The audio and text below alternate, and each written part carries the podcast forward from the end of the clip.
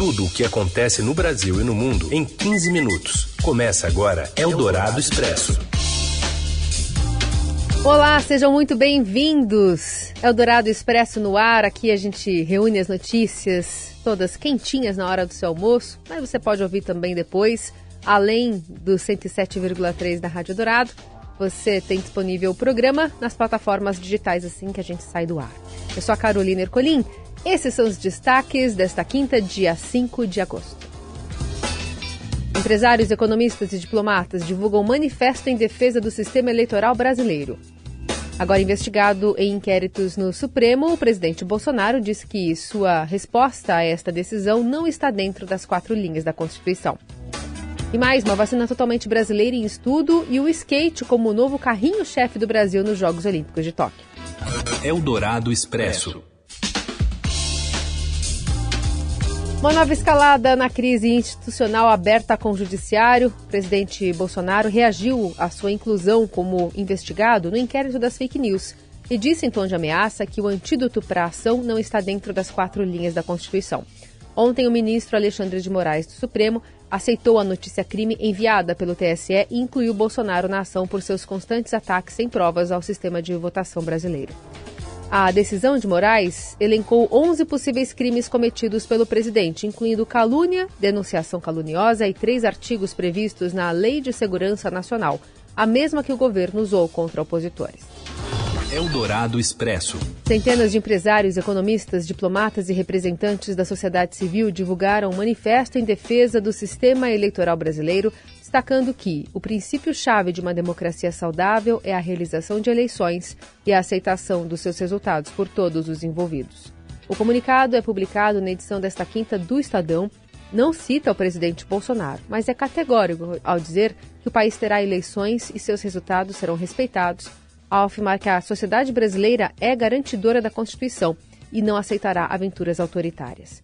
Entre os signatários estão nomes de peso como a família Trajano, do Magazine Luiza, Pedro Moreira Salles e Roberto Setúbal, do Banco Itaú Unibanco, e economistas como Armínio Fraga, Pedro Malan e Ilan Goldfein. Eldorado Expresso. O empresário Ayrton Soligo, apontado por integrantes da CPI da Covid como espécie de número 2 informal da gestão do ex-ministro da Saúde Eduardo Pazuello, disse à comissão hoje que o ex-chefe não lhe terceirizava competências. De acordo com a apuração preliminar da comissão, Ayrton Cascavel, como é conhecido, atuou no ministério por pelo menos dois meses na gestão Pazuello antes de assumir um cargo público formal. Quando a presença do empresário em reuniões veio à tona, ele foi nomeado assessor especial pelo então ministro. O empresário disse que a politização na vacina foi um dos problemas na compra da Coronavac. Sobre a demora na, da nomeação, Cascavel justificou que ele precisava obter documentação nos cartórios, que em razão da pandemia estavam fechados. Mas ele também diz que foi acionado uma vez para ser interlocutor do governo com o estado de São Paulo para comprar as vacinas do Instituto Butantan. Fui mandado para São Paulo na função de interlocutor para tratar dessa, dessa aproximação necessária. Naquele momento, nós precisávamos de vacina e o Butantan tinha 6 milhões de vacinas construir esse diálogo, retornar esse diálogo para que isso viesse a acontecer. Esse diálogo havia sido interrompido? É, no ponto de vista do Ministério com o Butantan, em nenhum momento. Mas na mídia nacional é fato. De quem partiu a politização, o veto, a recusa, a compra, não, não posso, não posso afirmar. Que a vacina não tinha eficácia. Não posso afirmar. Que o homem que a tomasse afinaria a não voz. Não posso afirmar. Que a mulher nasceria barba, que viraria jacaré. Não posso afirmar. Eldorado Expresso. Chegou hoje a Brasília Jack Sullivan, assessor especial de segurança do presidente Joe Biden para reunião com o presidente Bolsonaro. A embaixada publicou duas fotos da reunião, nas quais Sullivan utiliza máscara e Bolsonaro está sem o equipamento de proteção recomendado por autoridades para evitar o contágio da Covid. Na agenda oficial, os temas foram meio ambiente, a Covid, pelo foco da recuperação da economia pós-pandemia, e na pauta paralela, quais os temas de interesse do governo americano? O colunista da Eldorado de Assuntos Estratégicos e Segurança, Roberto Godoy, traz os bastidores.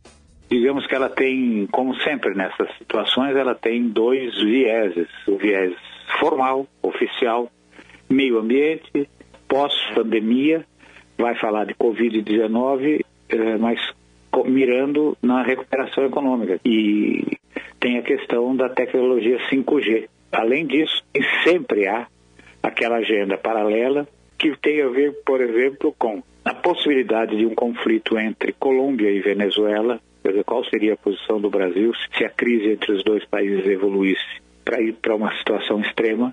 A estabilidade interna do Brasil e qual é, de fato, a massa crítica e em que direção ela está gerando energia das Forças Armadas brasileiras. Né? Eldorado Expresso. Com 40 novos casos em cinco dias, o Brasil chega a 287 diagnósticos positivos da variante Delta. O Rio de Janeiro é o estado com o maior número de infectados pela Delta, com 101 ocorrências notificadas. Já o Paraná é o que tem mais óbitos pela variante, 12. No Rio Grande do Sul, a Delta foi identificada em 15% do total de amostras administradas. Na Grande São Paulo, a variante corresponde a 23% dos casos sequenciados. Ainda assim, o governo do estado manteve seu plano de flexibilização das atividades econômicas e prevê a abertura de grandes eventos para daqui a duas semanas. O governo de São Paulo anunciou na tarde desta quarta-feira que a data do início da vacinação para adolescentes no estado fica em aberto até que o repasse das doses da vacina contra a Covid pelo Ministério da Saúde seja regularizado. Segundo a gestão estadual, foram repassadas 228 mil doses de um total de 456 mil a que São Paulo teria direito na divisão proporcional entre estados. O governo de São Paulo disse que o montante representa 10% das doses repassadas aos estados e que as entregas anteriores ultrapassaram ao menos 20% do total distribuído pelo país. As autoridades de Israel pediram que as empresas retornem ao regime de home office para ajudar o país no combate ao surto de Covid provocado pela variante Delta. A medida faz parte de uma série de restrições anunciadas nesta semana que o governo disse serem essenciais para evitar novas quarentenas. A Força-Tarefa Antipandemia do país fez um apelo para que a população pare de apertar as mãos e dar beijos e abraços. Perspectiva de uma vacina 100% brasileira está cada vez mais próxima e quem traz informações sobre isso da capital fluminense é a Roberta Jansen. Até o início do ano que vem, o Brasil deverá ter pelo menos uma vacina 100% nacional já aprovada para uso. Essa, pelo menos, é a expectativa da Anvisa, que já recebeu o pedido de autorização para estudos clínicos da Spintec, uma vacina em desenvolvimento pela Universidade Federal de Minas Gerais, em parceria com a Fiocruz. A agência aguarda ainda o recebimento de documentação da Universidade Federal do Rio de Janeiro, que desenvolve a UFRJ-VAC e planeja também começar a testá-la em seres humanos ainda este ano. Outra candidata brasileira à vacina anti-Covid é a Butanvac, testada pelo Instituto Butantan de São Paulo. Os ensaios clínicos em humanos já começaram em julho em Ribeirão Preto, no interior paulista. O órgão científico pretende pedir o uso emergencial desse imunizante em outubro para aplicá-lo no ano que vem, em uma nova rodada da campanha de vacinação contra a Covid. Isso, porém, depende ainda dos resultados de testes e do aval da Anvisa.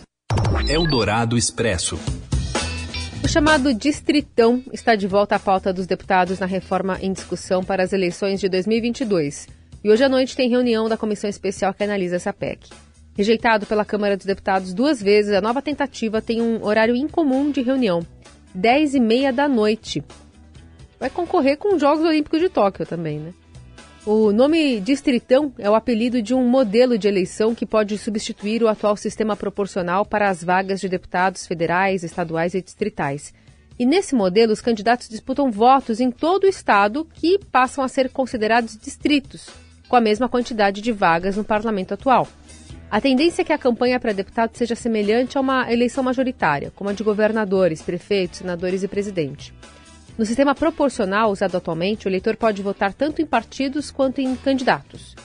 E a Justiça Eleitoral calcula esse coeficiente eleitoral levando em conta somente os votos válidos e a quantidade de cadeiras em disputa em cada estado. A partir desse coeficiente é feita a definição do número de vagas a cada coligação ou partido isoladamente terá direito. Elas são ocupadas pelos mais bem votados das listas. Eldorado Expresso. TikTok virou um ponto de encontro para crianças e adolescentes mais novos, que se sentem bastante à vontade pela pouca presença de adultos na plataforma, mas tem outros detalhes que é importante ficarmos atentos. A Júlia Marques traz eles aqui para gente. Oi, Júlia. Oi, Carol. Esta semana, a cantora de forró Valkyria Santos relatou o suicídio do filho de 16 anos e o caso chamou a atenção de todo o Brasil. A mãe do jovem atribuiu a morte a comentários maldosos que o menino teria recebido no TikTok. Para quem não conhece, o TikTok é uma rede social de vídeos curtos e desafios de dança. Ao contrário de outras redes como o Facebook e o Instagram, a maioria das contas no TikTok são de crianças e adolescentes mais jovens. Essa baixa frequência de adultos dificulta a mediação e torna o TikTok um lugar propício para situações negativas e comentários agressivos. Nós ainda não sabemos o que levou ao suicídio do jovem Lucas, e os especialistas são unânimes em afirmar que comentários maldosos nas redes sociais não são a única causa de uma morte por suicídio, mas podem sim ser o gatilho. O caso levanta discussão sobre a necessidade de regulação das redes e acompanhamento do uso pelos pais. Recentemente, o TikTok baniu milhares de contas de crianças com menos de 13 anos, que é a idade mínima para frequentar a rede, e diz investir em políticas para barrar o bullying. Os especialistas alertam para a necessidade de que os pais saibam como os filhos se comportam na internet e dialoguem com as crianças sobre comportamentos inadequados.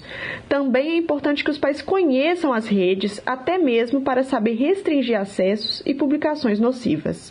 Eldorado Expresso.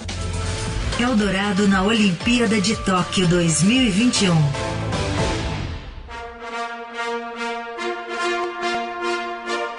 Embarcando sobre o skate brasileiro, que não foi a Tóquio a passeio nesta madrugada e nos rendeu mais uma medalha. Vamos lá, direto do Japão, com Rafael Ramos, sem os detalhes. Oi, Rafa. Olá, boa tarde. Em sua estreia no programa olímpico, o skate já se mostrou um esporte fundamental para alavancar o Brasil no quadro de medalhas dos Jogos de Tóquio.